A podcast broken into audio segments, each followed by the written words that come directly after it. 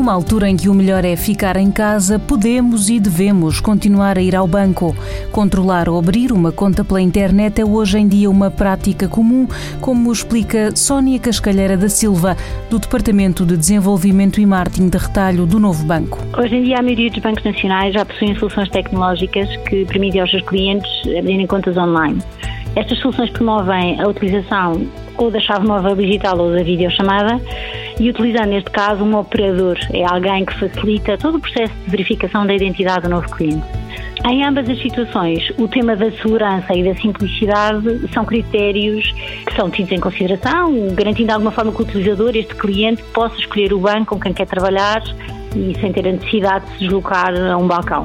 No caso da chave móvel digital, ela é um meio de autenticação da assinatura digital certificada pelo Estado português e permite ao utilizador aceder a vários portais eh, públicos, privados, assinar documentos digitais com um único login.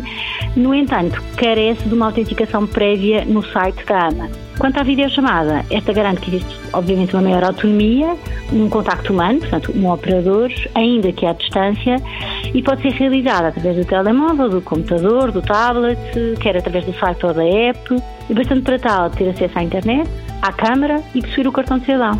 Portanto, ambas as soluções são as previstas pelo Banco de Portugal e utilizadas no mercado português. E face à atual conjuntura, quais é que são os maiores desafios para corresponder às necessidades do perfil destes novos clientes digitais? Eu diria que o perfil destes novos clientes digitais evidencia a preferência pela acessibilidade, pela comodidade, a segurança e a rapidez também, e são estes os critérios de escolha das ofertas bancárias, procurando de alguma forma um fácil acesso ao banco onde e quando quiserem.